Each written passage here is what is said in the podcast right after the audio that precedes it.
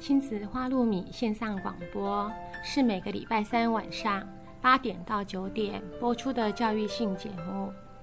亲子花露米这个节目是每个礼拜三依次由帮助高功能自闭与雅斯伯格脸书版主花妈卓慧珠和与您身心诊所儿童青少年精神科专科吴幼幼医师，还有国中特教老师曲俊芳老师。以及王义中心理治疗所的王义中临床心理师联合主持。这个节目是从家长、医师、特殊教育老师、心理师的角度来探讨就医、就学、就养、就业的教育性节目。欢迎您的收听，也欢迎您持续加入我们脸书粉丝页的讨论哦。各位，嗯。亲爱的听众朋友们，大家好。嗯，我是云林身心诊所吴悠悠医师。那今天很高兴能够在这里再次跟大家，嗯，分享一下个人在临床上的一些经验。在前两次的里面，我分别介绍了注意力不足过动症孩子的症状、病因、那药物治疗，还有一些简单的。啊，行为治疗的一些观念。那今天在这里，我要跟大家一起分享。啊，这个我们过去在做儿童团体治疗，就是这种认知行为治疗的一些呃方法跟跟一些经验。那认知团体治疗，认认知行为团体治疗，他所强调的是。每一个行为的背后，通常伴随了一个想法。那如果我们想要纠正这个行为的话，必须要从改变想法开始，而不是单纯的只从行为去着手。那过动症的小朋友常常呃做事情较为冲动，所以他的思考的这个层面，呃费的心思就比较少，或者是有时候还来不及想，动作就已经出去了。那这样子的一个嗯。冲动行为，如果我们只是去抑制他的行为，而没有办法去改变他的想法的时候，常常这个效果是会受到一些限制的。所以在改变想法之后，我们才能够帮我们的孩子去改变行为。那呃，要改要要改变想法，那当然孩子必须要被大人们，我们这群大人们所谓的洗脑了哈。那其实不是洗脑，而是。就是要教他很多一些自我思呃引导自己去思考的一个能力，我们英文称为 self monitoring 啊。那嗯，借助他这种引导自己去观察自己的思思考，看呃检视自己思思考的一个方式，而提升他这方面的能力，而能够抑制住他有一些行为是这种所谓的反射性的一些行为的出现。行为治疗大部分是用在一些呃年纪稍微有一点点的小朋友，像最起码大概呃七岁六七岁以上的孩子。那一般呃在临床上我们用的比较多，尤其当我们是在做团体治疗的时候，我们大概用的比较多都是二三年级以后的孩子。不过在嗯台湾早期，呃早疗中心就有办一些像这种嗯认知行为团体，它。适用的年龄是是甚至于小到啊五六岁的孩子，那是以亲子方亲子同时进行的一个呃亲子参与的一个进行方式。那嗯在这里我就只介绍我们自己过去的一个经验，嗯，所以我们是以小学二三年级以上的小朋友为主。嗯，我自己最早在做这种认知行为团体的时候是民国八十年。啊，那当时，呃，在那个年代，一般像这样子的一个团体的进行，它是非常结构的。那，嗯，以我们以前在医院做的经验，我们是用呃十二次，因为，嗯，在医院里面做，父母亲要请假带小朋友来，哈，所以那个呃每一次所耗的时间会比较多。呃，所以在团体的进行上面，我们就会选择时间稍微长一点，可能是九十分钟，甚至有的到两个小时啊。那那都是看情形。那嗯，家长们也不必太担心，说哇，九十分钟、两个小时，我们的小朋友的专注力可不可以持续那么长？所有的儿童团体都是以游戏的方式进行，所以它不是一个呃这个写功课啊什么之类的，所以大部分的孩子都还蛮喜欢的啊。那如果像我们也曾经在学校里面进行过，那学校就必须要配合学校的整体的作息时间。那呃，如果以以前我们自己在民生国小，特别是民生国小带的经验，就是我们是用早上呃早自习的时间，就是七点四十到啊八点二十这段时间，那请小朋友到资源教室里面，那我们在资源教室进行这样子的方式，是最不影响小孩子的这个学生的上课啊。那嗯，当然。四十分钟，在整个整个治疗的结构上面，我们就必须要去做调整。那呃，所以能够能够在单次教给孩子的东西，相对性的就变得比较少，所以呃，团体的次数就会增加。那嗯，有的地方有的地方做二十四次，有的地方甚至做到三十六次，那密集性当然也会增加。那在学校做的话，你可以一个礼拜做两次、三次；可是，在医院里面做的话，常常一个礼拜只能做一次。所以，呃，一个结构会因为这样子团体的结构会因为呃我们选择的地点不同而有所不同。呃，一般在进行这样子的团体，尤其是儿童团体，那家长是绝对是要知道整个过程，而且必须要有呃不同形式的参与。那像我们以前在医院做的时候，因为父母亲一定会有一个人陪孩子来，所以父母亲团体跟儿童团体它是同时进行的，因为接触同时这样子大家都不浪费时间。然后，呃，我最近我们第一个团体，呃，在民国八十八十年的时候，我们做的第一个团体，儿童团体的部分是由我自己跟呃台大儿那个儿童心理卫生中心。曾常常心理师，我们两个人一起带。那嗯，家长团体就是由邱燕南医师跟当时现在已经离职，当时台大儿童心理卫生中心的社工师，这个呃刘刘琼英社工师，好，那一起一起进行。那因为它是一个比较是研究性质的一个嗯团体，所以我们是全程录影啊，那。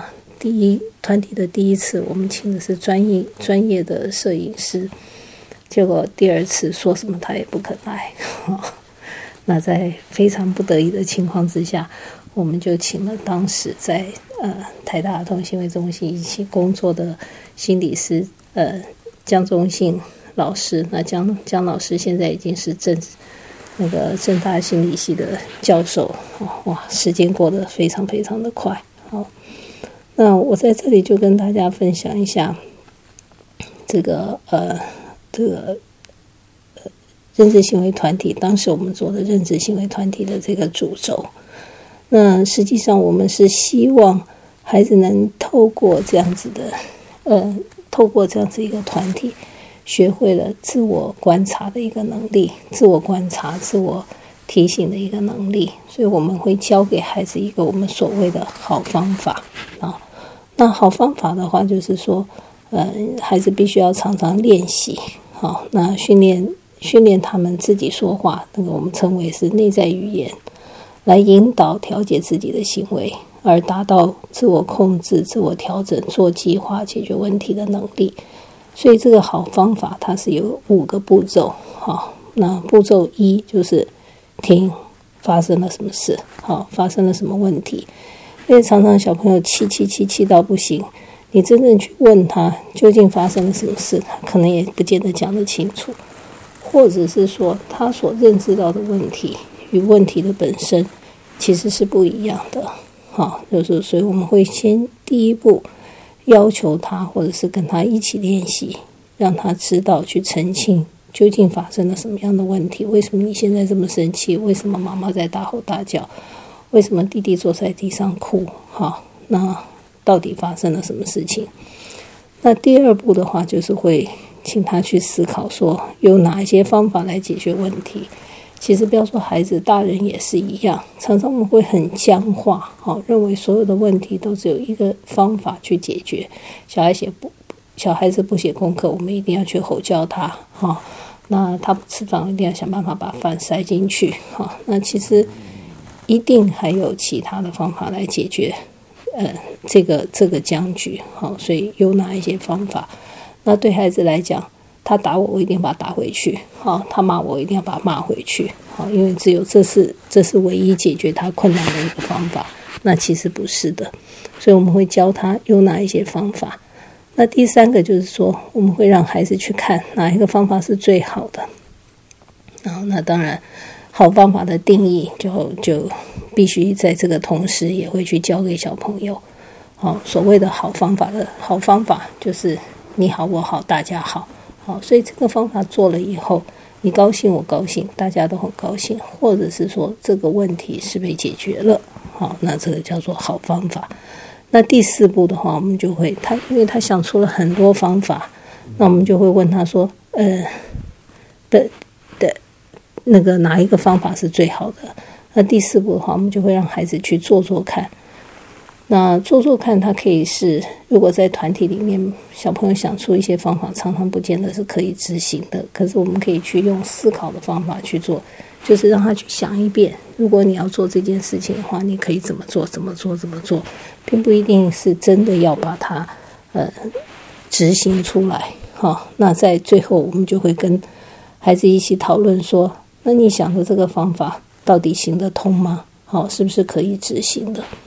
那这样子的一个五个步骤的好方法，在团体里面它是重复的被练习，重复的被介绍。那绝对不是在第一次团体里面我们就把这个全部讲完。好，那嗯，平常我们开始在跟孩子介绍介绍这个好方法的时候，我们会用一些比较没有威胁性、比较好玩的一个问题，让孩子去练习这个听。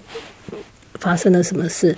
哪些方法？那个方法最好做做看，然后行得通嘛？哈，所以一个非常不具威胁性的一个呃问题，就比如说，在在嗯，我自己在带团体的时候，我最喜欢用的题目就是我们怎么让猫飞起来？好，所以听什么问题？好，这只猫想要飞起来，我们要怎么样让这只猫飞起来？哇，那你就看到小朋友非常踊跃的发表他们的意见，好，有哪些方法可以让猫飞起来？那其实我我蛮想在这个时候停两分钟，大家让大家努力的去思考哈，你想到的是什么啊？那我们的小朋友有的会说，把猫带到飞机上面，这是一个形式的飞，哇，这不错，好，所以我们就会把它写下来。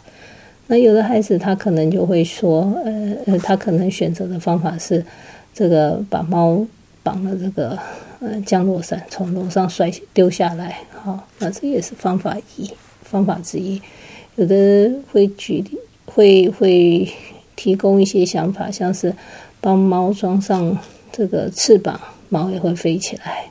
啊，或者是直接就把猫从九楼，反正它就是一个九命怪猫嘛，哈，从九楼把它丢下来，它可能就可能像蝙蝠一样，或卡通片里面的那个猫，整个整个皮就会拉起来，就可以变成一个降落伞，随便他们怎么想，好，那当然也有一些小孩子想的比较残忍啊，像我有一个小朋友曾经想过，就把猫炸死，那猫被炸死了以后，它就会变天使，就可以飞起来，那这也是方法之一啊。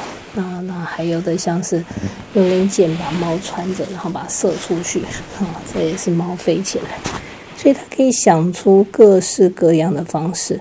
那大家不必担心，在团体里面绝对有可爱的小天使，哈。所以当我们想出了很多方法之后，我们就让大家一起来投票，认为哪一个方法是最好的。那那就有人可能会选择。把猫炸死啦！有人可能会选择说：“诶，我带猫去坐飞机也是一种飞的方式啊！”好，那那嗯，票选出来最高的那一个方法，我们就开始问大家说：“如果我们要做这个方法的话，我们要怎么做？好，那可行吗？好，行得通吗？好，那那行得通就是我刚刚所讲的，你高兴我高兴，你好我好，大家都好。”所以我们可能会帮忙孩子去看的，就是说，你这个结果必须是要一个双赢的，好，你不要做了一件事情让猫很难过，然后你很高兴，这没有到最高境界。好，所谓的最高境界就是猫很高兴，你也很高兴。好，那如果猫很不高兴，那可能这不是一个最好的方法。那如果说他选择的方法不是一个最好的方法，我们还可以再回回去看他是不是有其他的方法，他可以思考。那这个就是呃，在团体里面我们会不断的去练习的一个东西。那实际上不只是这样子，不只是这个。呃，好玩的一个题目，当然有一些，比如说我跟弟弟同时想要看电视的时候，啊，我们两个开始抢电动玩具，那妈妈走出来，可能就会问：停，发生了什么事情？好，什么问题？好，那这个问题我们要用什么方法去解决？然后做做看，啊，以达到双赢为我们的最高境界，啊，最高目标。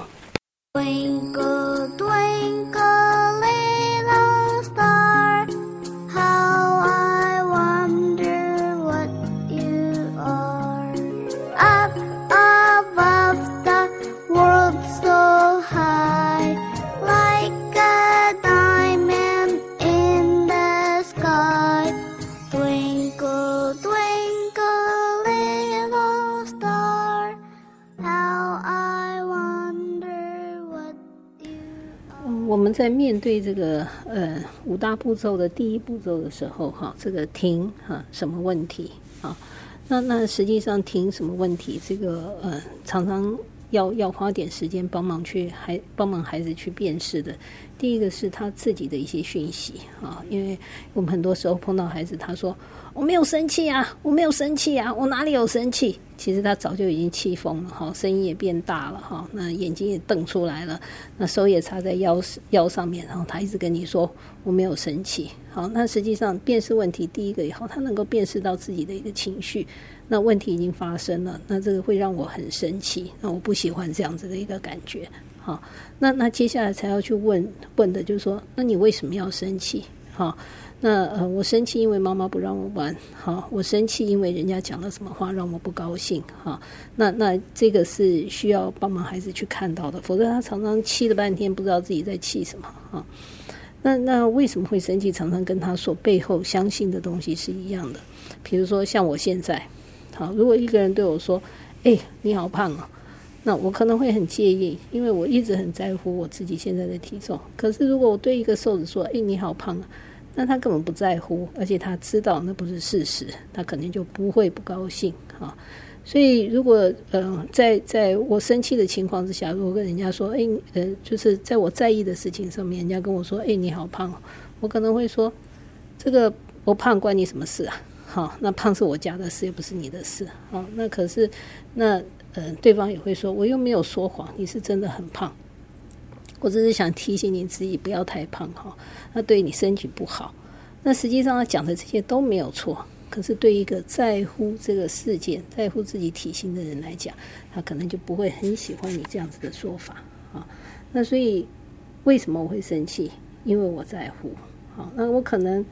嗯，技巧高一点的时候，我可能会说：“是啊，是啊，我是蛮胖的哈。”可是我常常觉得你吃的东西也不是很健康。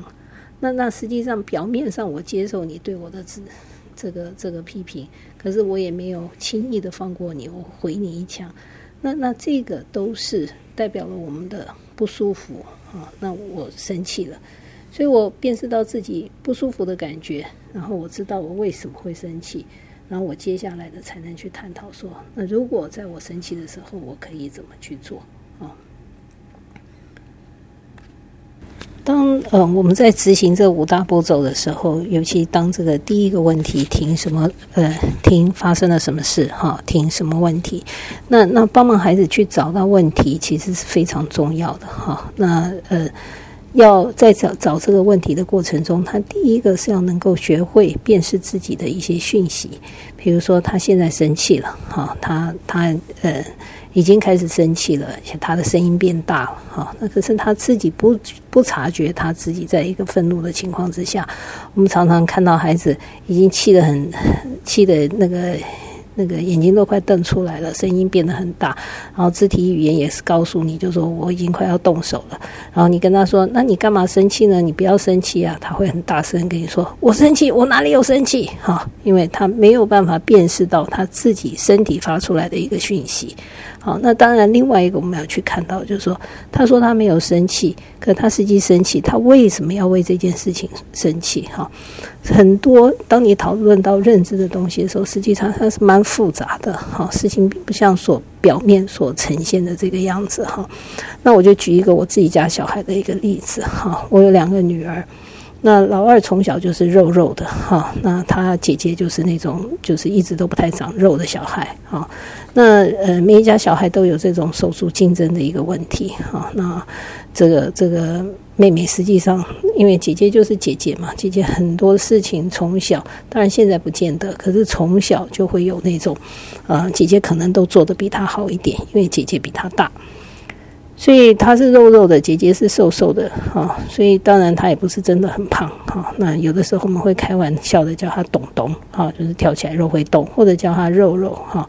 可他不喜欢，所以他同学不知道这样子的一个情况之下，如果跟他说说他胖，或者叫他肉肉，他可能就会很生气，然后就出出手打人。那那人家可能会说，我又没有什么恶意，我只是跟你开玩笑，你干嘛气成这个样子？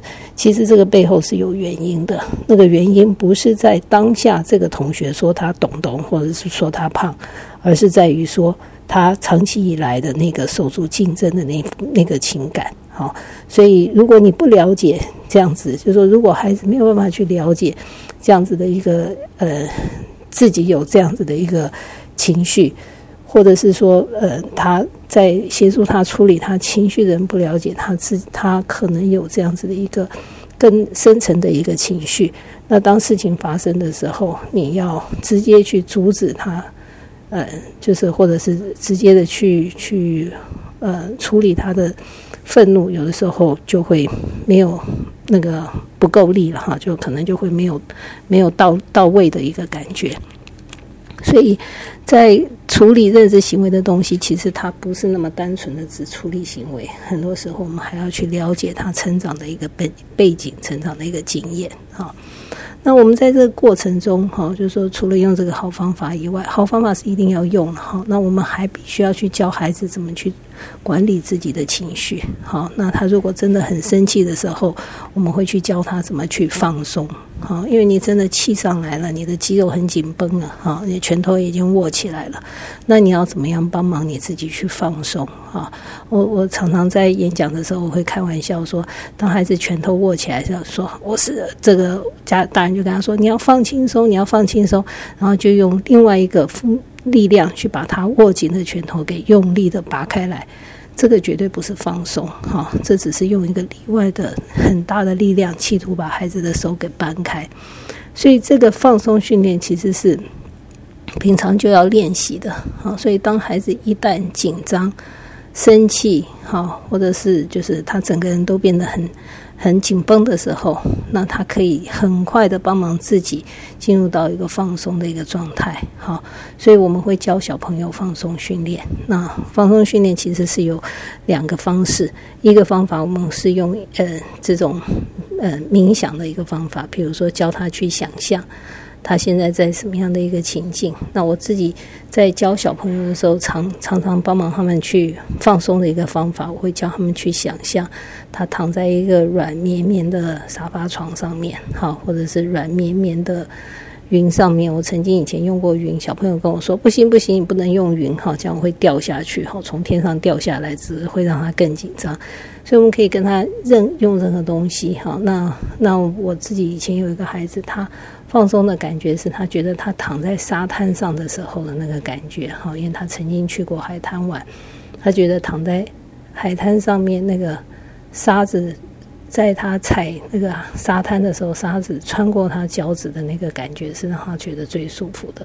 那如果他呃放松的感觉是在那个刹那，呃就是那那样子的一个情境会让他觉得轻松。那我们就会教他去做一个呃想象性的一个方式，比如说你躺在沙滩上，好，那沙滩。这个呃沙子是软绵绵的哈，那你觉得非常轻松，因为沙滩上一定有阳光嘛哈，所以你可以感受到那个太阳光哈晒在你的皮肤，当你呼吸的时候，这些阳光就像小分子一样进入你的那个呼吸道，然后透过你的血液哈散布在你身体的各处。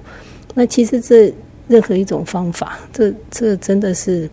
嗯，可以发挥大家的想象空间的哈，就是任何一个方法可以帮忙孩子去放轻松。那这是一个比较用想象。那当然对小孩子来讲，有的时候他想一想就会哈哈大笑哈，因为你不知道他想到什么。那我们也可以换另外一种方式。另外一种方式的话，就是我们叫做呃这个肌肉放松训练。那肌肉放松训练的话，我们一般就是教小朋友去把。一部分的肌肉非常用力的去，呃，这个这个就就非常用力的去用那一块肌肉，然后再慢慢的放松。那董事基金会有出一个非常好的这种放轻松的录音带，它也有做冥想的，也有这种肌肉松弛的，只不过它基本上是为成人所设计的，所以它可能会教你的那个录音带里面出现声音是用力用力用力再用力，然后它叫你再放松你的拳头。它没有一个图片可以帮忙你看到，还会教你说啊，你拳头要握紧，然后用力用力再用力。那我们在做孩子的时候，我们可能就会给孩子一个画面，好，那我们比较常用的就是说，我们会教小朋友说，你现在要挤柳丁汁，好，或者是你要挤柠檬汁，所以你手里面握的是一个柠檬，然后你要把这个柠檬汁里面的。这个你要把这个柠檬汁全部挤出来，好，所以小朋友手上握的是柠檬，然后嗯，他要把这个柠檬汁用他最大的力量去把它挤干，好，就是要把这柠檬挤干，好，要把这柠檬汁给挤出来。所以当它是变成是一个画面的时候，你教小朋友去用力挤这个柠檬汁，他就比较知道要怎么去做，哈。那呃，柠檬汁是手部的一个。训练你教他用力挤之后，然后慢慢的放松，慢慢的放松，好，那不是一下就把手张开啊，就慢慢的放松，好，慢慢的放松，慢慢的放松。我们可能会花个十秒，好，甚至十五秒的时间，帮小朋友去把这个手慢慢给打开。那那这个就是一个很紧张到很轻松。很紧张到很轻松的一个感觉，所以当孩子下次再生气的时候，你跟他说你要放松，他可能就可以很清楚的抓到你所谓的放松的意思是什么，所以他可以从很紧张的拳头，然后慢慢的放松。那当然放松不只是拳头，脖子也可以做好，腹部也可以做。那如果以我们做脖子的这个放松训练的话，我们最长的也是给孩子一个画面。那我们常常用的是一个假设，你是一只在海滩上的一只乌龟，啊，因为乌龟这个紧张的时候就会把头缩起来嘛，对不对？好，所以用力的缩起来。所以你假设你自己是一只在海滩上的乌龟，那你老远听到有人走过来的声音。那如果当你是一只乌龟，你老远听到人家拿根棍子咚咚咚咚咚咚咚这样敲过来的时候，你的反应会是什么？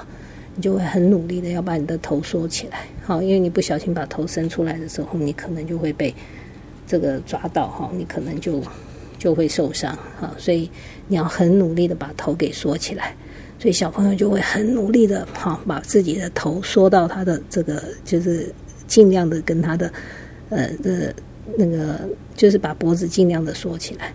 然后你教他是说，诶，当这个声音越来越接近了，所以你要缩得紧紧的哈，不可以把，千万不能把你的头伸出来，免得你自己会受伤。所以声音越来越靠近了，越来越靠近。当声音越靠近的时候，你就要越缩得越紧。好，那慢慢的声音离开了，好，那声音开始诶，越走越远，越走越远。没有一只乌龟伸出这个伸头的时候是嘣一个伸出来嘛，所以乌龟伸头的时候也是慢慢的。慢慢的把它的头伸出来，慢慢的啊，因为它伸太快了，待会人家还走的还不够远怎么办？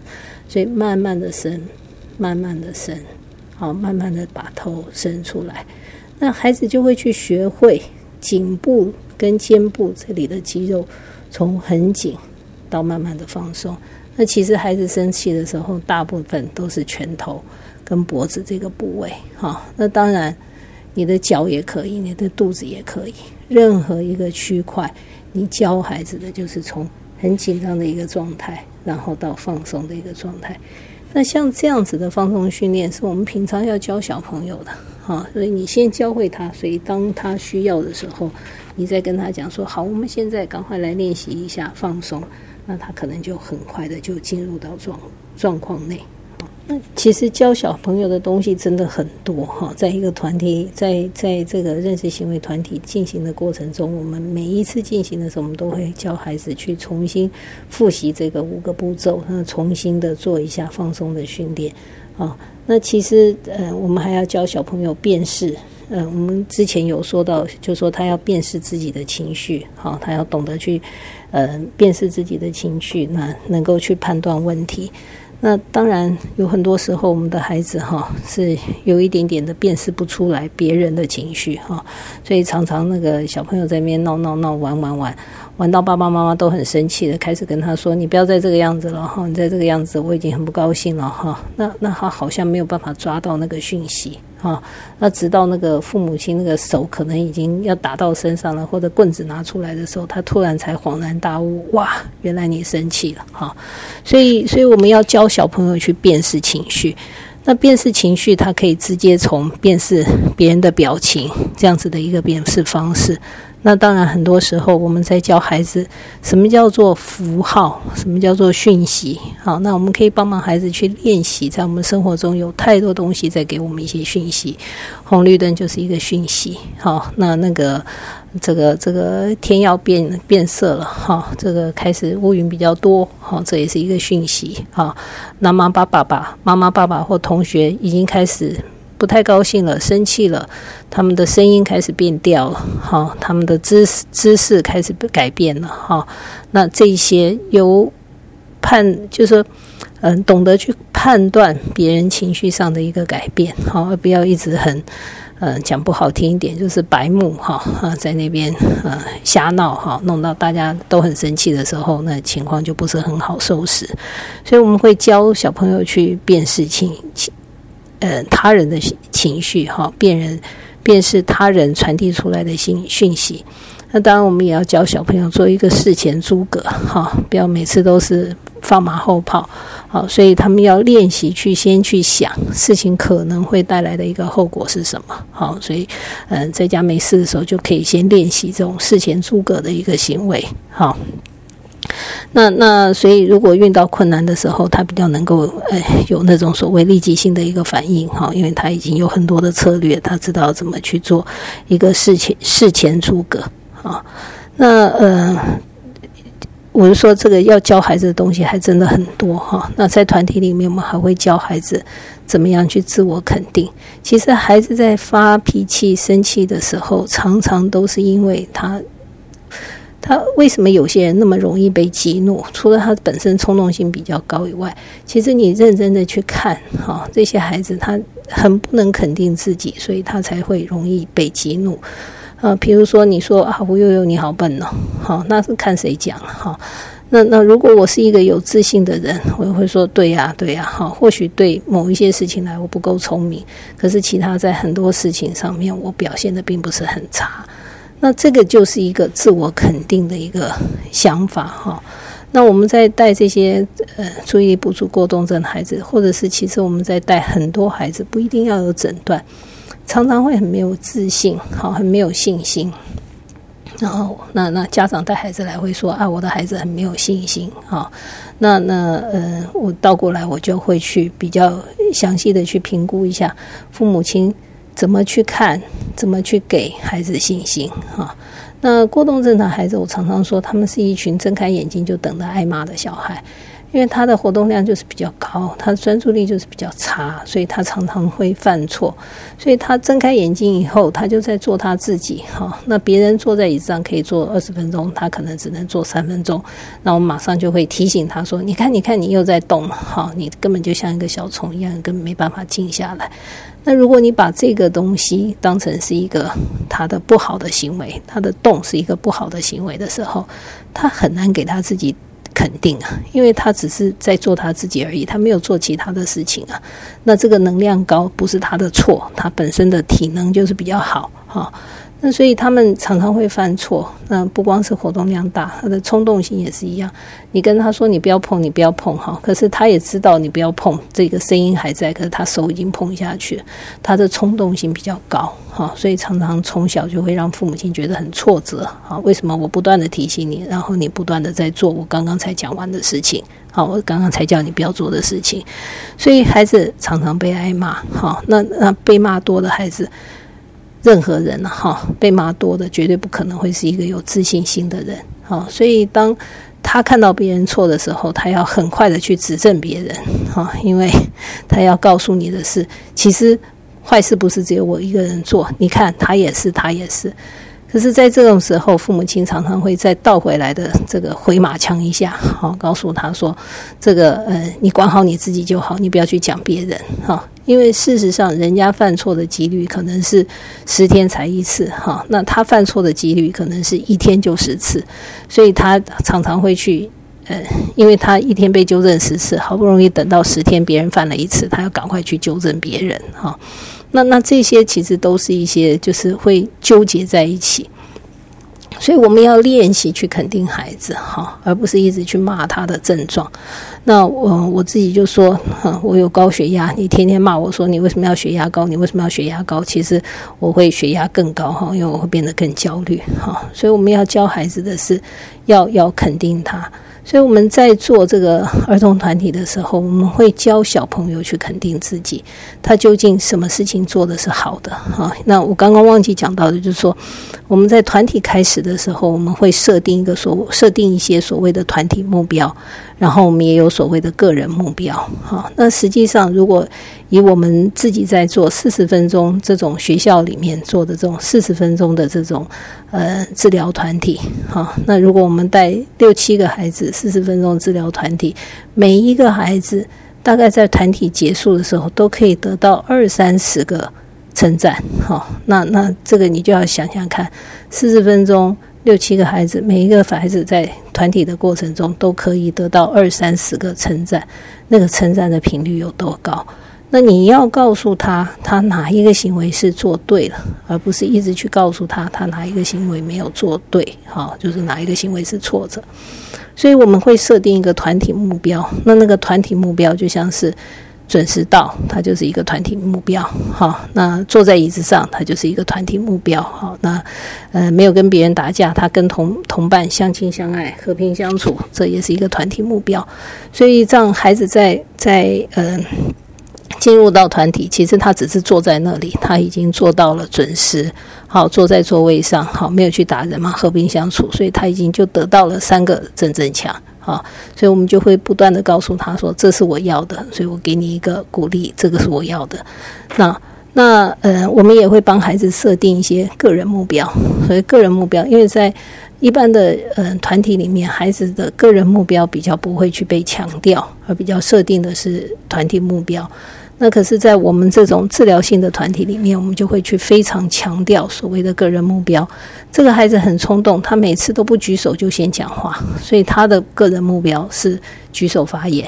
那另外一个孩子是，他每次呃，就是他根本就不参与，好，他他只这个就是坐在那边做自己的事情，好，那他可能他的个人目标是他只要能够参与，好，那或许对他来讲，举手发言就是。不是他的目标，而是发言是他的目标。所以每一个人他会有不同的团体目标跟个人目标。那在这个过程中，我们就会不断的告诉孩子说：“你哪一件做的是对的，哪一件是对的。”好，那我要的是这个好的行为。好，所以如果孩子被称赞的多，那他也懂得会去看到自己的优点。好，那他的自信心就会比较。呃被提升出来啊。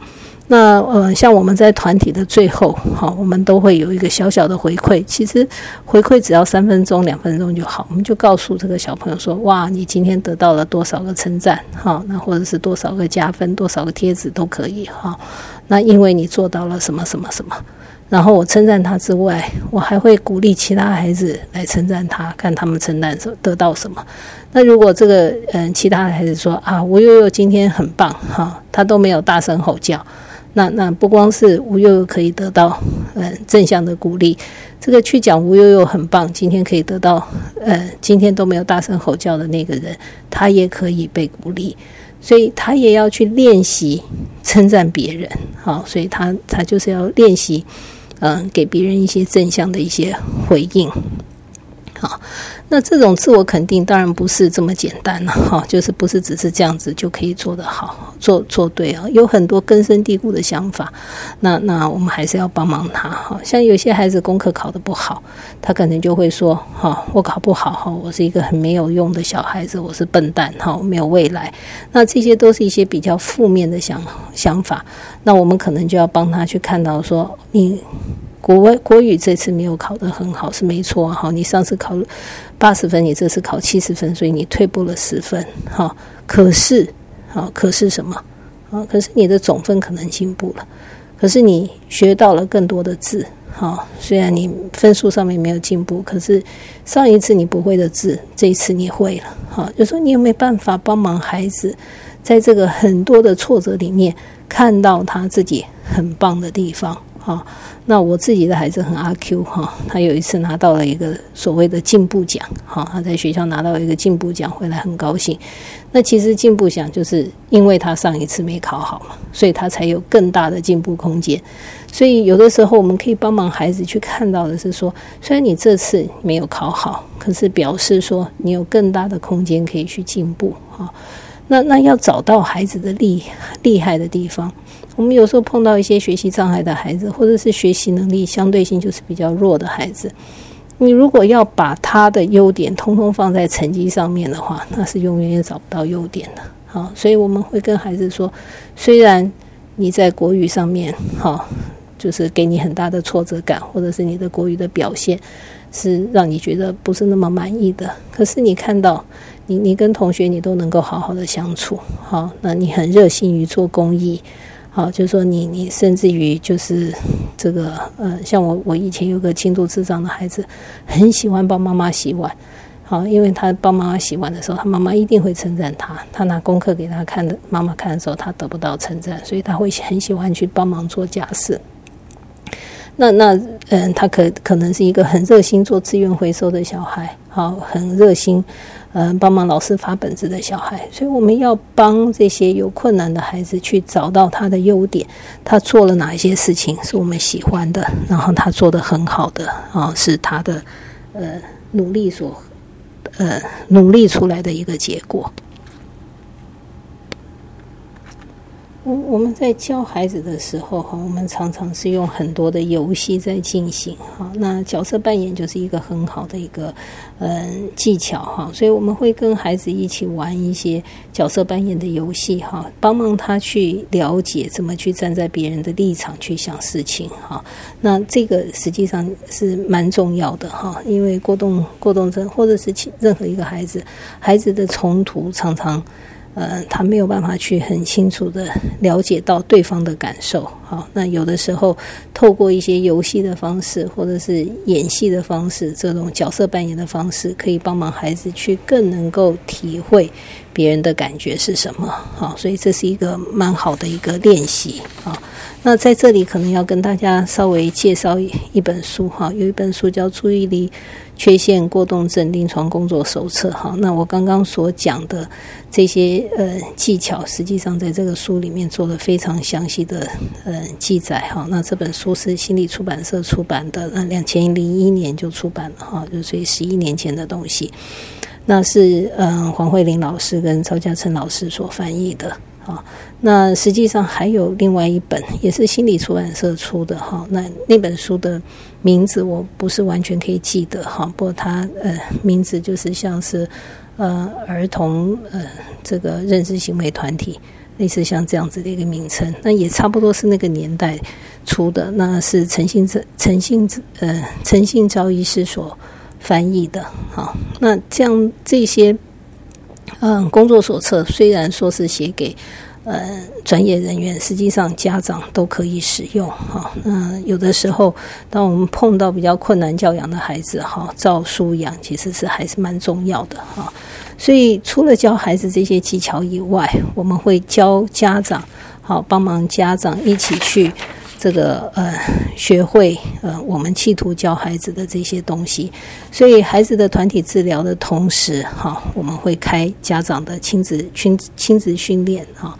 那除了帮忙父母亲去认识什么是注意力缺陷过动症之外，那我们还会去帮忙父母亲去看到，在他们在自己在教养上面常常可能会碰到的一些呃迷失哈，或者是这种所谓的卡住了。的地方，那我们也会教父母亲什么是认知行为，这个呃管教的这种行为行为治疗的一些策略哈等等。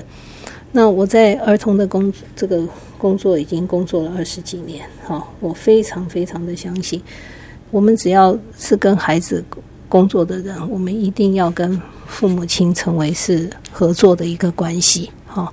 那我常常在门诊跟家长解释，哈，说这种就有点像是我们要孩子去学一个新的技巧，好，不管是音乐或者是钢琴，如果说呃不音乐或者是语言，就是任何一个新的技巧，越小的孩子要去学会一个新的技巧，他越需要大人的协助，啊，所以如果一个孩子他的父母亲会讲英文，好，那平常在家里也愿意跟他练习英文，对于这个孩子在学习。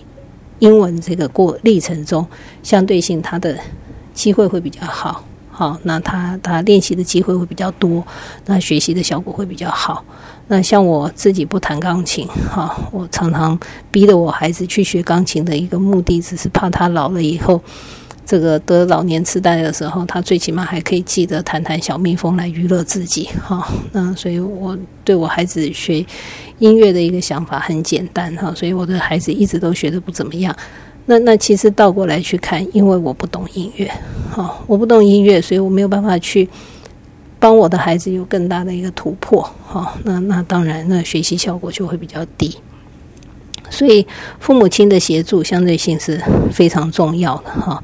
那我们会让父母亲跟的孩子一起重复的去练习好方法，好一起重复的去练习放松训练，一起重复的去练习辨识情绪，好，那一起重复的去练习怎么去站在别人的立场去想事情，好，那怎么去用不同的策略来解决问题等等，好，那这都是一些。呃，需要大家一起合作的一些事情啊。那其实，在带儿童的团体哈，我我有有很深刻的一个，尤其在处理注意力不足过动症的孩子哈，我有很深刻的一个感受哈，就是说。实际上，注意力不足过动症，我们在第二次的时候，第第一、第二、第二次在介绍这个疾病的时候，就已经强调，它是一个生理性的一个问题，它是一个脑功能的问题，它是跟脑的成熟度有关系。哈，所以当它是一个生理的问题的时候，它跟管教不见得有直接的，不就是它跟管教不不见得是有一个直接的关系。哈，如果说它跟管教，有绝对的关系的时候，那其实我蛮沮丧的，因为我自己还觉得我蛮会管孩子的哈。可是我的孩子掉东西是家常便饭，我的孩子讲话不小心讲的一些比较冲动话也是家常便饭哈。我觉得那个冲动性应该是生理性的，而不是单纯是一个管教的哈。所以当他牵涉到生理的问题的时候，那就会牵涉到这个疾病的严重与否啊。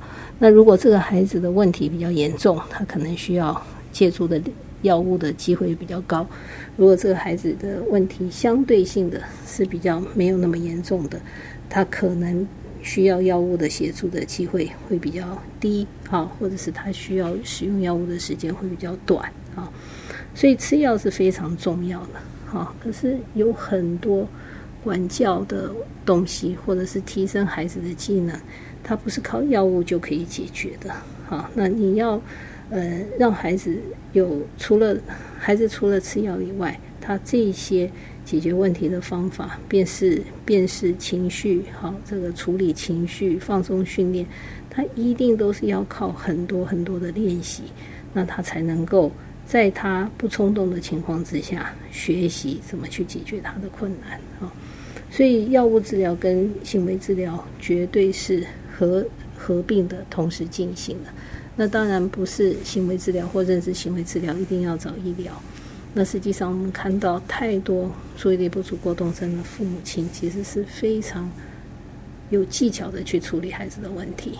好，那只不过他那个生理性的问题，常常让父母亲会觉得挫折。其实还有很多了哈，就是说要处理过动症的孩子哈，那要处理的东西非常非常的多哈。那那其实，在生活上面，嗯，还有很多东西我们需要教教小朋友哈。那不要提醒呃大人们哈，就是嗯，这个问题不只是孩子的一个问题哈，因为我们常常说哈，那个一个巴掌拍不响哈，所以孩子跟你卡住了。好，有为了某一些小事情僵持在那里，绝对不是只是孩子一个人的问题。好，那那有的时候大人，呃，可能要静下来的去想，说为什么在这件事情，我跟我的孩子会变变得这么的，呃，这个僵化，或者是这么那样的坚持。哈，那所以有的时候我们大人要练习去去反省。哈，嗯，我们是不是也需要有多一点的技巧，而不是只有一个方式？哈。那那实际上在教养的孩子的过程中，哈，他不听你的话是是家常便饭，哈，不管他有没有诊断，哈，就像我们自己也不见得爸爸妈妈讲什么话都听嘛，哈。虽然我现在五十几岁了，我妈讲的话百分之七十以上还是会忽略他、不理他或者是不听他的，哈。那那所以孩子不听我们的某一个层面是可以被理解的，哈，不见得会接受，可是可以被理解的。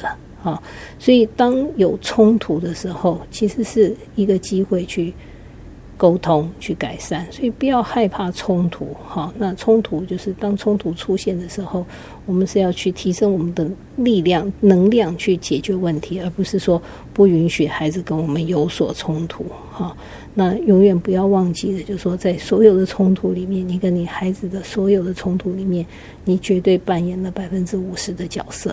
哈。那还有一些些可能小的一些技巧可以提醒家长们的，就是说，有的时候忽略不见得是一个不好的处理技巧。好，有的时候孩子在那边故意闹，好，那那只要在允许的范围之内，好，或者是这孩子就是能量比较高，他就是要多一点的跑步等等，好，在某一些时候你要练习忽略。好，不要每一件事情都一定要孩子在做的时候就出现的是一个百分之百的正确。好，那那这个忽略的技巧，我们可以做，我们也要教我们的孩子，有的时候去忽略一下别人给他的一些负面的情绪。好，那那我们有的时候也要很肯定的给我们的孩子一些指令。好，让他很清楚的知道。我现在就是要这样子，就是要你这么做，好，这叫 assertiveness，哈，就是很肯定的去告诉他。当然，我们也希望能够教会我们的孩子，在跟别人冲突的时候，或者是别人骂他的时候，好，同学笑他，你很笨，你很笨，你很笨，他可以很清楚的告诉人家说，我不笨，请你不要这么说，而不是就崩溃或者是生气啊，或者是什么，哈。那有的时候真的气不过的时候，哈，暂时隔离一下，其实是一个很好的方式，哈。有的时候我会劝家长说，如果你真的哈，在这个时候你非要骂人的话，你可不可以先到房间去做个两分钟之后再出来骂？好，那那这样子的话，你骂出来的话，可能伤害性相对性会比较低。好，因为我们常常在气头上讲的话都蛮难听的。好，那言者无意，听者有心。好，你觉得你是不是故意这么讲？可是他就给你记一辈子。好，所以我们要懂得，我们在骂孩子的时候，我们讲的是对事而不对人。好，我非常不喜欢你这么做，跟我很讨厌你是不一样的讲法。好，那那这些都是一些些题外话了。哈，都是一些提醒，可以。呃，就是呃亲子教养的一些提醒，跟大家分享。好，那实际上在帮这些孩子的时候，哈，环境很重要，时间的安排也很重要啊。那我常常说哈，那我呃，我是一个直升机妈妈哈，一点都不会演哈。只不过我每次登陆的时候，就着地的时候，其实是有技巧的哈。我不会拿那个探照灯一直照着我的孩子，然后再去登陆哈。可是我会。不时的在旁边哈，表达出我的关心，我要知道他现在在做什么，因为我不想我一个不注意，四十分钟回来他还停留在刚刚我离开的时候的那一个字哈，那那你会很挫折哈，所以我会帮忙我的孩子在时间上的安排，是给他比较多的小时段，好，然后提醒他他该做的是什么，好，所以像这种。教育环境的安排啦，学习环境的安排啦，哈，他生活上的一些规范啦，哈，那日常生活的这种这种呃这种活动的安排等等都非常重要。那我们常常碰到小孩子讲话很难听，哈，态度很差。那当然，我们也就需要去检讨一下，我们跟他讲话的时候，是不是也是态度很差？那讲的话是不是也很难听？哈，那我我个人是非常相信身教，我觉得身教常常胜过于言教。你跟他说你不可以这样讲话，你不可以打人，可是你不时的就不小心的就去讲一些很难听的话，或者是就动手打人，那都不是一个很好的示范。哈。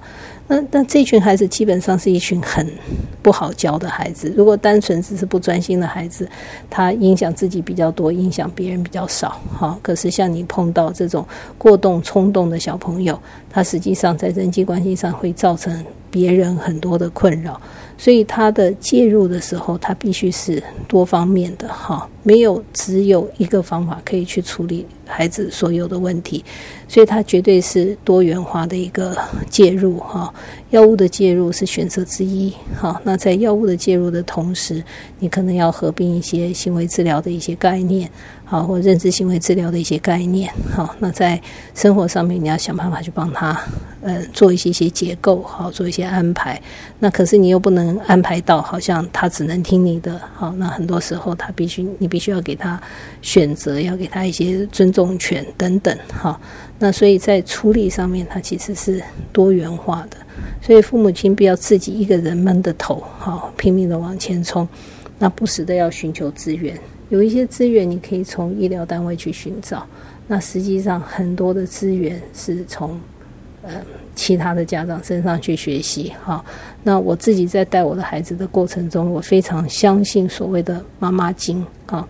那有时候听听别人怎么讲，好，那别人用什么样的方法，那对我们自己就是它是一个 stimulation，一个刺激了，好，帮忙我们去，呃，做多一点的思考，好，去，呃，就是去去活化我们的这个这个解决问题的技巧。所以跟其他的家长讨论，就参加这种所谓的家长的协会或者是家长的机构。那那跟其他有经验的家长，好，或者是没经验的家长，你听听看他们处理的有多糟糕呢？也对你来讲是一个提升，哈，你可以去把别人不好的例子不要再重复在自己的身上，等等。所以千万不可以关在家里面，哈，蒙着头自己在这边拼命的想办法，哈。那要练习对到外面去寻求资源，不管那个资源是从哪里来，哈，就是要去寻求一些资源。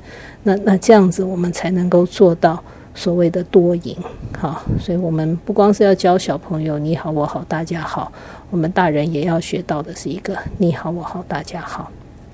好，那大概过动症的这个治疗，嗯，从过动症的介绍，大概这三次的累积下来，应该是差不多都都介绍完了哈。那嗯，讲实话，这是一个比较单向的一个沟通的节目，哈，就是我讲，然后大家听。那我其实蛮希望的，就是说，如果有人有什么的回应的话，欢迎你们留言，哈，你们留言，我不见得会。回答，可是我会看到，那我看到的时候，就会去修正我的行为，啊，那或许我我比较会去再去为下一次的题目去做选择，好，或者是比较能够知道大家想要知道的是什么。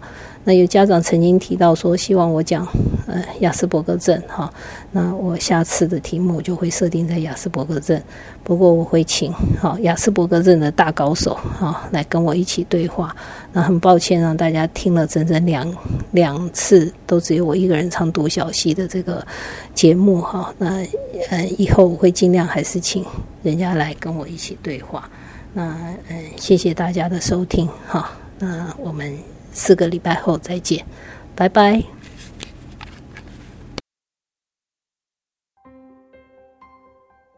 亲子花露米线上广播是每个礼拜三晚上八点到九点播出的教育性节目。亲子花露米这个节目是每个礼拜三依次由帮助高功能自闭与雅斯伯格脸书版主花妈卓慧珠和与您身心诊所儿童青少年精神科专科吴幼幼医师，还有国中特教老师曲俊芳老师。以及王义忠心理治疗所的王义忠临床心理师联合主持。这个节目是从家长、医师、特殊教育老师、心理师的角度来探讨就医、就学、就养、就业的教育性节目。欢迎您的收听，也欢迎您持续加入我们脸书粉丝页的讨论哦。